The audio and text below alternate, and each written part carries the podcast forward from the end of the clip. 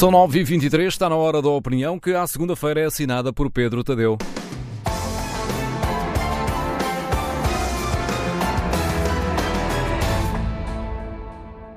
Pedro Passos Coelho interveio numa sessão de homenagem a Alfredo da Silva, o dinâmico e irreverente industrial da CUF que, em 1929, ficou a dever ao então Ministro das Finanças António de Oliveira Salazar a salvação da falência. Salazar, para preservar a Casa Tota, mandou a Caixa conceder um empréstimo a Alfredo da Silva que o Banco Espírito Santo recusara e, a partir daí, o industrial recuperou de uma crise gravíssima. É completamente contraditório ver um defensor da quase total ausência do Estado no mundo dos negócios, como Passos Coelho diz que é, ser a voz da homenagem a um dos empresários simbólicos do fascismo português. Gente que negociava com o Estado Novo favores, expansão, proteção e estratégias comerciais em troca de dependência política. Alfredo Silva, por exemplo, a pedido de Salazar, foi obrigado a ajudar com navios e dinheiro as tropas do general Franco durante a Guerra Civil de Espanha. Mas eh, voltemos ao presente. Também Cavaco Silva reapareceu para dar uma entrevista ao jornal Observador. Quer Passos, quer Cavaco aproveitaram para falar sobre a TAP.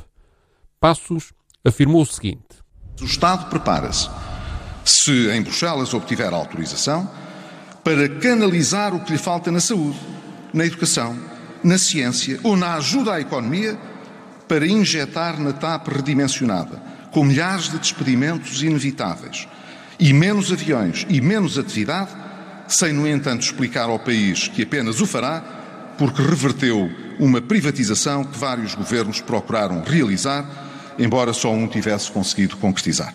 Sim, é verdade que foi o segundo governo de Passos Coelho a privatizar a TAP, um governo que durou apenas 27 dias, 16 dos quais em gestão, e que assinou a venda da companhia aérea dois dias depois do Parlamento chumbar o programa do governo.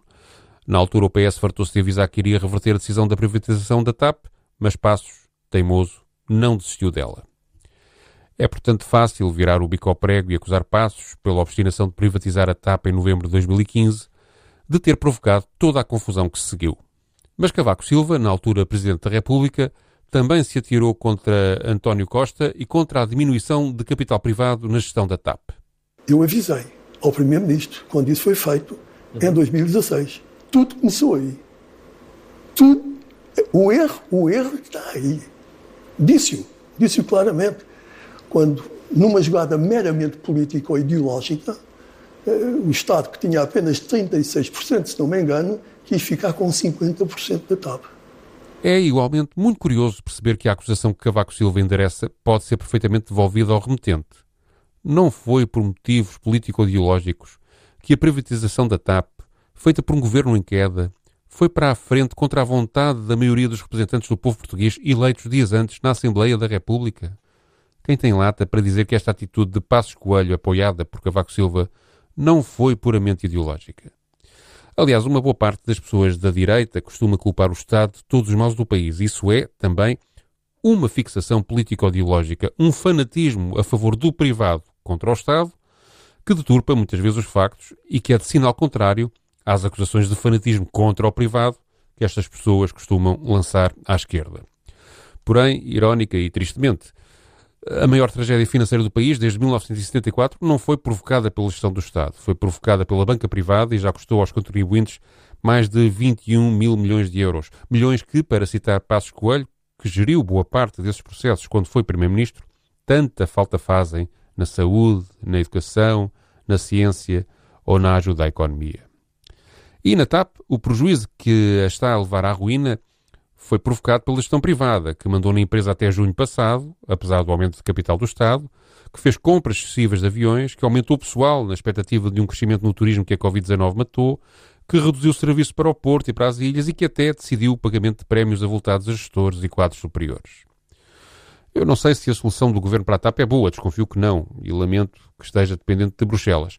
Mas esta cegueira ideológica que atribui sempre culpas ao Estado pelos males provocados pelos privados ou é constrangedora ou é desonesta.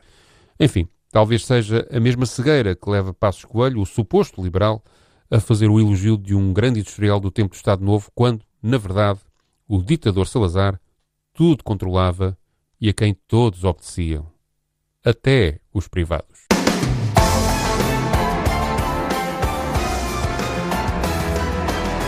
A opinião de Pedro Tadeu à segunda-feira na manhã TSF, que pode ler eh, também em tsf.pt.